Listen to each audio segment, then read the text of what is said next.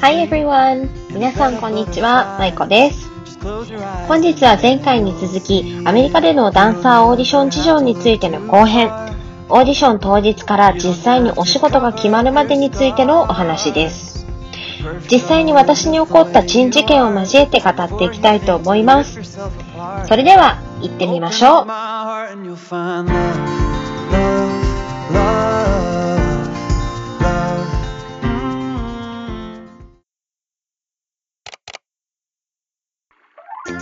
前回会場について自分の名前を受付のリストに記入したところで終わってると思うのですが、まずこのリストについてちょっと補足しておきます。このリストは unofficial list といって非公式なリストなんです。毎回オーディションをしてくれるスタッフが会場するはるか前に私たちダンサーは会場入りをしてるのですが、何時間並んでるのもちょっとあれなので、だいたい先頭の子が適当な紙切れに1、自分の名前と書いて、次の人もそれに2、自分の名前という風に続いていきます。で、スタッフが会場入りした時に公式リスト、official list を持ってきてくれるので、それに、え優しい有志が書き写してくれます。非公式リストをそのまま使ってくるところもたまにあるのですが、大体はオフィシャルリストに、え書き写してねっていうことを言ってきてくれます。ただ、一回だけ We're not going to honor the unofficial list 非公式リストなんて知らんよ。今からリストを新しく作るよって時があったんです。しかも、2、300人集まった大きめのオーディションで、多分その時点で200人は非公式リストに載ってたと思うんですが、もうパニックですよね。ちなみに私はその日寝坊をして、そのアナウンスの最中に待機室にホールディングルームに入ったところだったんです。うわ、みんなかわいそうと思ったのもつかの間、そのスタッフさんにリストを渡されてしまい、本来であれば200番台になるはずが、まさかの1番になってしまいました。あからさまに今来た感満載だったので気まずかったですね。後にも先にもオーディション番号1番になることは本当にもうないと思います。さて、いよいよここからオーディションが始まります。一次審査、いわゆるファーストカットです。ミュージカル、クルーズ、あとはテーマパークは、だいたい何百人も集まる大きなオーディションなので、この審査ではほぼほぼ踊りません。まあ、踊るんですが、エクササイズみたいなルーティンが多いですね。そして、ここから半分以上が切られます。まず、4、50人ずつ別のスタジオに呼ばれて、スタッフの紹介があった後、8×4 くらいの長さの振りをその場で与えられます。大体基本的なステップ、例えばウォークだったり、ターンだったり、歩いてみたりだとか、あとは朝っぱらからバットマンや大ジャンプも入れてくるコレオグラファーがいるので、ウォームアップはしっかりしといた方が良さそうですよね。10分から15分で振り写しがさっくりと終わった後は、もう流れ作業で3人から5人ずつ番号順に分かれて、1組だいたい2回ずつ踊ってもおしまいです。部屋に入っている時間はだいたい45分くらいでしょうか。全員が踊り終わったら、スタッフの相談時間が1、2分設けられます。ちょっとみんなで部屋の反対側でおしゃべりしててねって言われるんですが、人見知りの私は審査よりもこの時間がしんどい。そして私にとって過酷な1、2分が過ぎた頃、次の審査に進むダンサーの名前か番号が発表されます。ここでほとんどどっさり落ちて、40人中多くて10人前後が次に進むことになります。最初にこのラウンドではエクササイズのような振りが多く、そんなに踊らないと言ったのですが、このラウンドではパフォーマンス云々よりかは、それ以前の審査をされている印象があります。例えば見た目。タイプキャスティングというのですが、キャスティングディレクターの探している身長や体型を持っているかどうか。細くて身長が高ければいいわけではありません。例えば逆のリプレイスメントだったら、それまで使ってた衣装が使い回せるかどうかとか、あとはその役が身長が低い役かどうか、少しふくよかな役なのか、ダンス以外での審査もこの一次審査では行われています。なので、明らかに自分の方がテクニックも上なのに、私が落ちて隣の子が受かるなんてこともしょっちゅうです。このラウンドで落ちても気にしない、引きずらないことが大切なのかなと、5年ほどオーディションを受けて思います。さてさて、次のラウンドからは、よりオリジナルな振り付けをつけていただきます。流れはだいたい一時と同じで、振り写しがあって、4、5人のグループで2回ずつ発表していくという流れなのですが、まあ、人数が少なくなっている分、振りも細かくなっていくし、あとはコレオグラファーの希望をどれだけ体現できるかが勝負になってきます。ちなみに、朝9時スタートのオーディションだと、この時点でだいたい12時、1時になっていることが多いので、各自ここは周りと協力しながら適宜お昼やコーヒー休憩を挟んでいきます。この後のラウンドは、残っている人数にもよりますが、ダンスは一旦終わりにして歌の審査に入るときと、この日は最後までひたすらダンスを続けるときがあります。一日中ダンスのみの場合は、最後まで今までと同じようにひたすら踊ってカットがあって、それを繰り返して、最終的には、まあ、今後のことは後日メールしますね、と言われて一日がおしまいになります。さあ、次、歌審査ですよ、と言われた場合、大体これが一日のラスト審査だなと思います。まず、私は絶対にダンスのウェアから着替えます。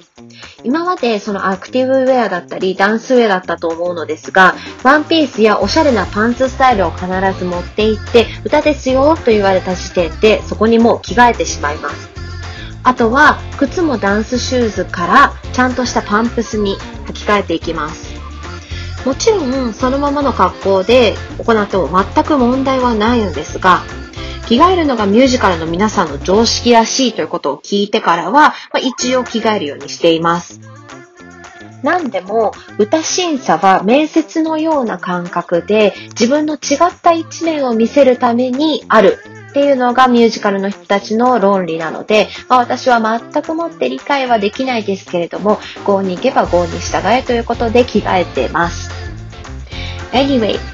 着替えたら恥ずかしがらずに声出しとウォームアップをするぞって自分に聞かせてます。何でも我々アラサーの青春、ハイスクールミュージカルでミュージカルの英才教育を受けている兄弟のお姉ちゃん、シャーペイのような人が次歌ですよと言われた途端たくさん出現するんです。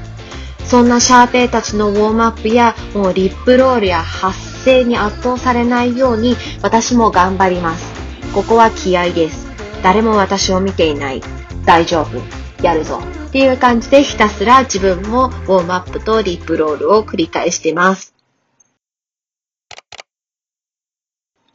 そうこうしている間に番号や名前がまた呼ばれるので、今度は一人ずつ部屋に入室していきます。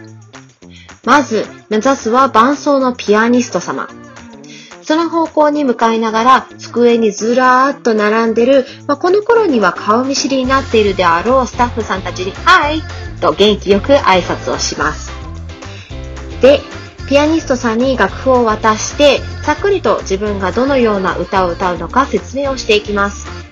ここからここまで、テンポはこれぐらい。もし楽譜を途中切り張りしているのであれば、その注意事項などまあ、みんな優しいので、だいたい OK, OK とニコニコと聞いてくれます。説明が終わると、ディレクターが今日何を歌うの？と優しく聞いてくれるので、I'm going to sing the song The Winner Takes It All from Mamma Mia みたいな感じで曲紹介をして決められた16小節を歌います。で、時々、一応 What's your name? とかって聞かれたりするので、まあ、聞かれたことを My name is Michael みたいな感じでちゃんと答えていけば大丈夫です。私の場合、歌があまり得意ではないというかトレーニングをしているのにカラオケ並みなので、歌い終わると大体チーンとなるのですが、スタッフの皆さんはとっても優しいので、OK、お疲れ、いい感じと言ってくれます。本当に励ましありがとうございます。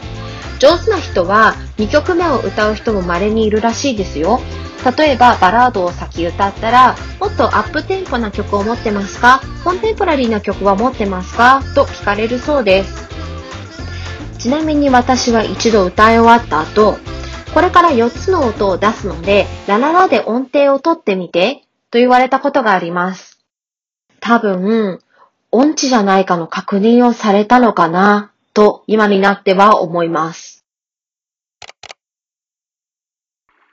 そんなこんなで、今後のことはもうメールで説明するので今日は帰っても大丈夫ですよと言われたらオーディション1日目は見事終了になります。でも、うまくいくと、まだまだオーディションプロセスは終わりません。私にとってはいつも地獄だった初日の歌オーディションを通過すると、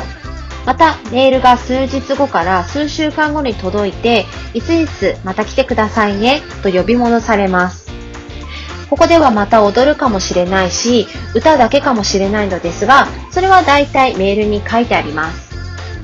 ちなみに、その4音、ラララで音を取ったプロダクションに、後日また歌とダンスをやるので、と呼ばれたのですが、まあ、今度はより役にフォーカスした審査でした。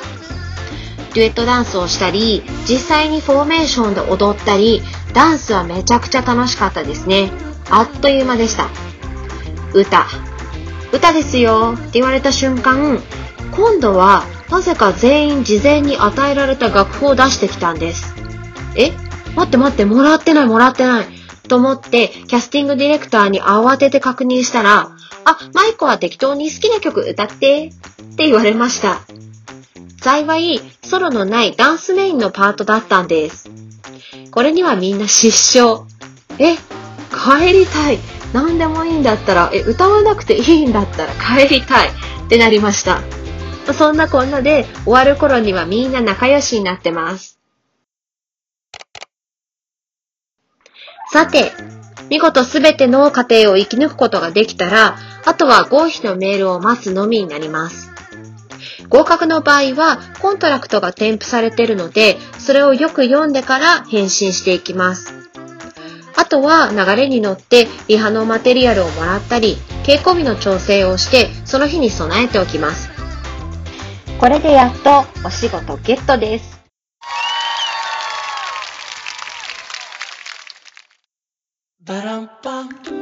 というわけで、今回はオーディションの流れ、当日から実際にお仕事をゲットするまでのお話でした。ダンスだけのダンスカンパニーのオーディションは、もっと簡潔に一気にがっつり踊って合否がさっくりと決まるのですが、今回は何回も歌ったり踊ったり、長期戦が強いられるミュージカルやクルーズのプロダクションのオーディションを例に話してみました。オーディションシーズンの1月と9月は毎日こんな感じです。でも実際にお仕事をもらうところまでこぎつけるのは1、2件。90%のオーディションはどこかのプロセスでカットされます。なので、1月と9月はいかにメンタルヘルスを気をつけられるかが私の課題でした。オーディションは受けたらその存在を忘れることを私は鉄則にしていましたね。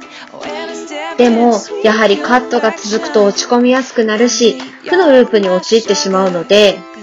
前回も登場した鋼の心臓を持つ先輩とお茶をしたりして私はリフレッシュしていました。またオーディションが再開されることを祈りつつ、今日はこの辺でおしまいにしたいと思います。